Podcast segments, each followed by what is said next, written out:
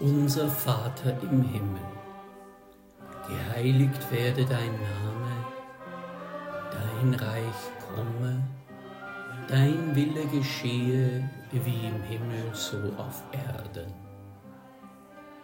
Unser tägliches Brot gib uns heute und vergib uns unsere Schuld, wie auch wir vergeben unseren Schuldigern und führe uns nicht in Versuchung, sondern erlöse uns von dem Bösen.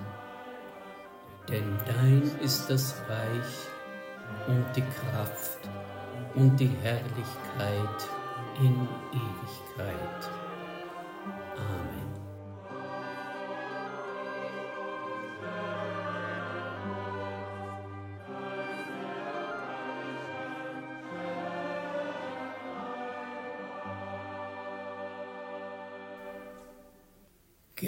Geheiligt werde dein Name.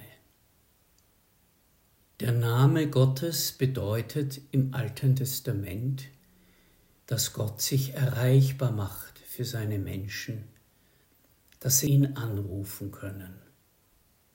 Aber was heißt dann, geheiligt werde dein Name? Wird mit dieser Bitte die angstfreie Nähe des Abba gleich wieder zurückgenommen? Müssen wir gleich wieder habt acht stehen und erstarren in der Anspannung, ja keinen Fehler zu begehen? Hier einige Vergleichstexte aus dem Alten Testament. 2. Mose 20,7 und 5. Mose 5,11. Du sollst den Namen des Herrn deines Gottes nicht missbrauchen, denn der Herr wird den nicht ungestraft lassen, der seinen Namen missbraucht. 3. Mose 19,12 Ihr sollt nicht falsch schwören bei meinem Namen und den Namen eures Gottes nicht entheiligen. Ich bin der Herr. Oder einen fröhlichen Text aus Jesaja 29. Es dauert nicht mehr lange, dann wird das Libanongebirge zu fruchtbarem Land. Dann können diejenigen, die taub waren, wieder hören, und die Blinden können wieder sehen und werden aus Dunkelheit und Finsternis befreit. Die Erniedrigten haben ihre Freude am Herrn, die Armen jubeln über den Heiligen Israels. Denn es ist aus mit den Gewalttätern, die Schwätzer sind am Ende. Jetzt braucht sich kein Israelit mehr zu schämen. Wenn sie die Kinder sehen, die ich ihnen schenke, werden sie meinen Namen heilig halten. Sie werden den heiligen Jakobs heilig halten und den Gott Israels verehren. Es muss die Hölle auf Erden sein, wenn den Menschen nichts mehr heilig ist. Solange uns etwas heilig ist, umgibt uns das mit einem Schutz und mit Würde. Solange uns etwas heilig ist, sind wir nicht reduziert auf ein dumpfes Etwas, das nützliche Funktionen ausführen kann. Solange uns etwas heilig ist, gibt es das ehrfürchtige andere, das schwer in Worte fassliche, das uns erlaubt, den Namen Mensch zu tragen. Was bedeutet heilig? Was bedeutet es denn, wenn jemand sagt, das ist mir heilig? Heißt es nicht, dass ihm oder ihr etwas überaus kostbar ist und er oder sie es bewahren will und nichts darüber kommen lassen will? Leicht kann es, wie gesagt, geschehen, dass der Begriff als etwas Kaltes und Starres vor uns steht, unnahbar und gefährlich. Aber wenn wir fragen, was ist uns heilig, dann finden wir einen anderen Zugang. Heilig ist, was uns kostbar ist, worüber wir ängstlich wachen und das wir unversehrt halten wollen. Heilig ist ein ganz persönlicher Schatz, intim, empfindlich. Ist uns heute noch etwas heilig? Bei einem Symposium an der Universität Bayreuth wurde auch das Ergebnis einer Umfrage kommentiert, nach welcher den Menschen heute vor allem die Familie heilig ist. Ein tragischer Aspekt sei dabei allerdings, dass die Familie gleichzeitig als Ort der schwersten Konflikte genannt wurde. Wenn es um religiöse Inhalte geht, dann stehen uns Comics, künstlerische Produkte und Witzeleien in TV-Shows und Kabarets vor Augen, die eine offenkundige Lust ausagieren, Grenzen zu überschreiten und an dem, was vielen heilig ist, ihr Mütchen zu kühlen.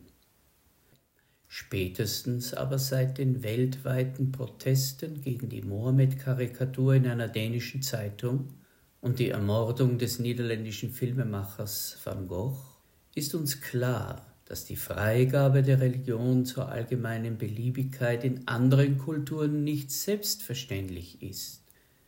Aber ist das der Weg, Gottes Namen zu heiligen? Ist das das Vorbild? Gibt uns das die Richtung vor? Nein, das kann es nicht sein.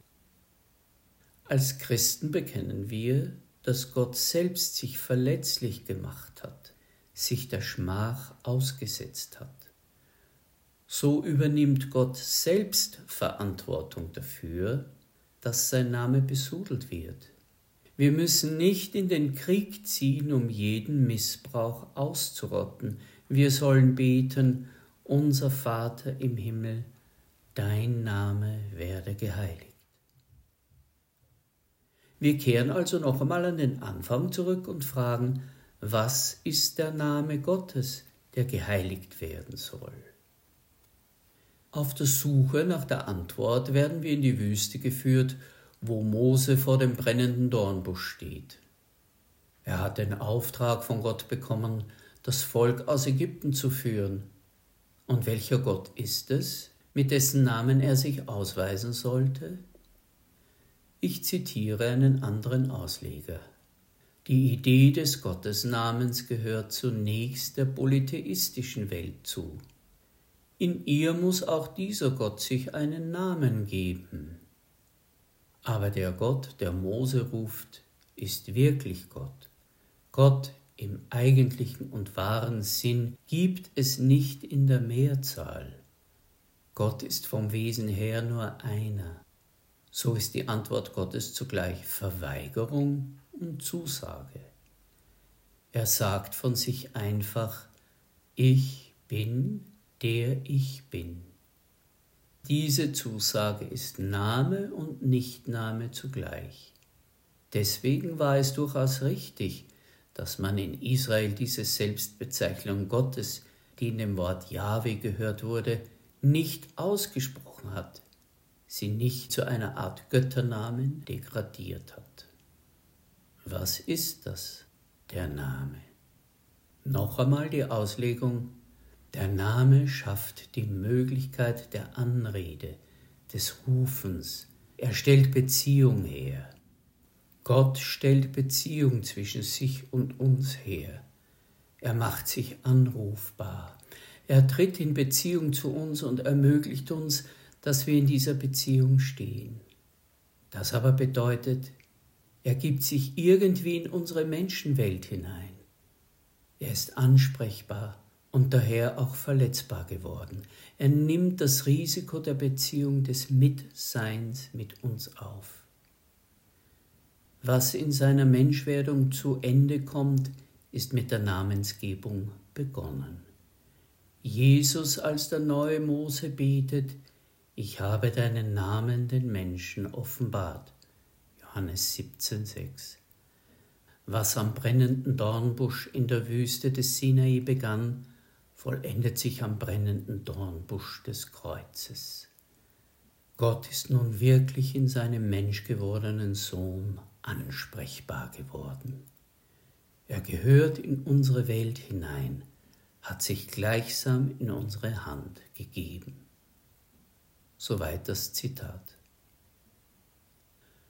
Nun zeichnet sich ab, was die Bitte um die Heiligung des Gottesnamens bedeutet.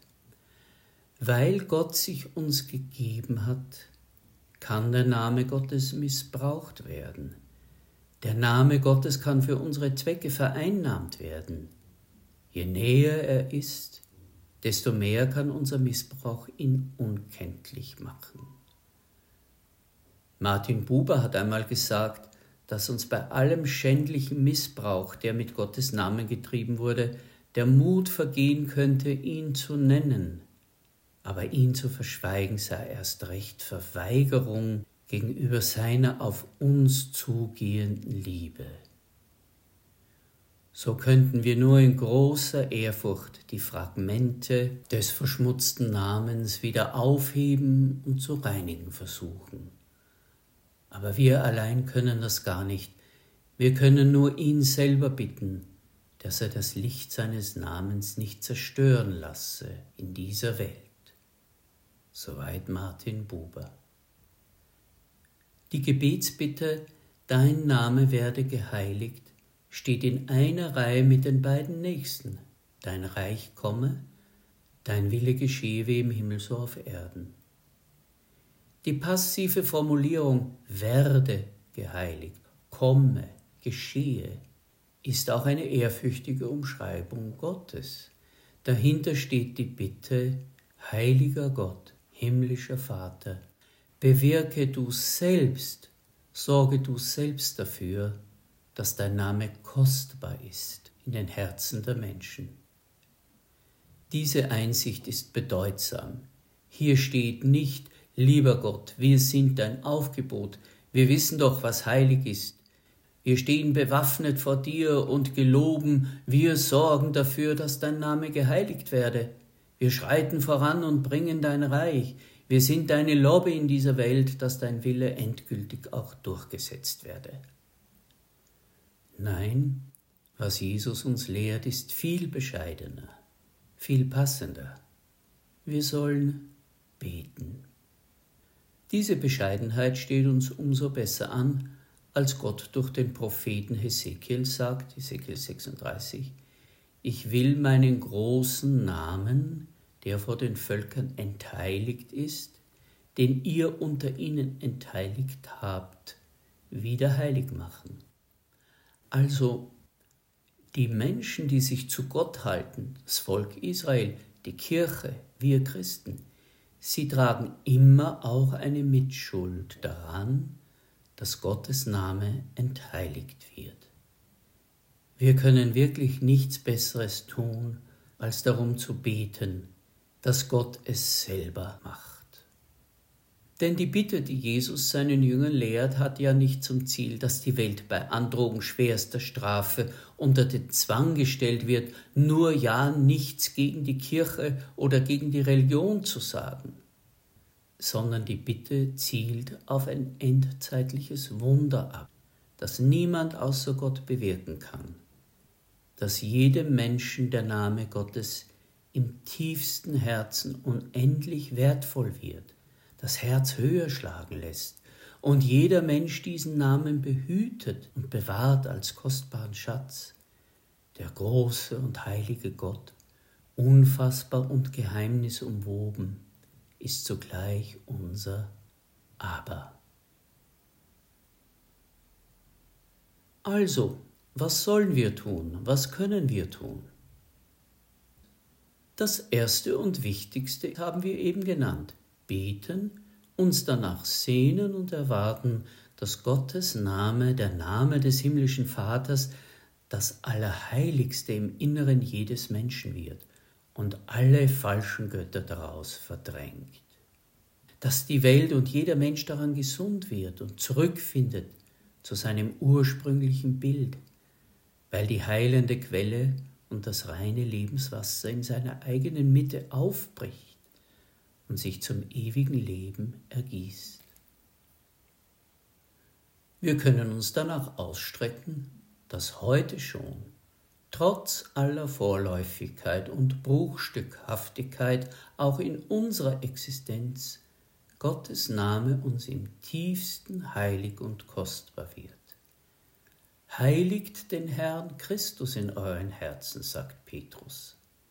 Eine erste Erfüllung der Bitte im Vater unser ist, dass wir glücklich sind bei dem Gedanken an unseren Abba, dass wir uns dem Heiligen Geist entgegenstrecken, damit er uns erwärmt, an der Hand nimmt und führt, dass er Ängste und Widerstände gegen Gott in uns überwindet, kalte, harte Stellen anrührt und sie erweicht. Und dass wir uns auch ausstrecken nach einem Leben, das ihm Freude bereitet und Ehre macht. In Liebe, Freude und Frieden, Geduld, Freundlichkeit und Güte, Treue, Bescheidenheit und Selbstbeherrschung. Und was können, was sollen wir danach auch noch tun? Erst nach diesen beiden Schritten, die uns unser Innerstes betreffen, können und sollen wir in unserer Lebenswelt und Alltagskultur unseren Einfluss geltend machen, damit die Verunehrung des Namens Gottes nicht über die Stränge schlägt und nicht ohne Widerspruch um sich greift und alles überzieht. Wir werden diesen Kampf nicht gewinnen, weil er nur durch ein Wunder der Erleuchtung, durch ein Aha-Erlebnis gewonnen werden kann, das sich hörbar durch die gesamte Menschheit zieht. Die Christenheit bleibt eine betende, erwartende, auf Gottes Handeln und Gottes Zukunft ausgerichtete Bewegung. Spätestens jetzt muss uns klar sein, dass das Vaterunser kein Allerweltsgebet ist, sondern ein ganz ungewöhnliches Gebet. Wenn Jesus uns ermächtigt, so zu beten, hält er uns die Tür auf zur befreiendsten Erfahrung unseres Lebens, dass wir geliebt sind und barmherzige Gnade über uns waltet.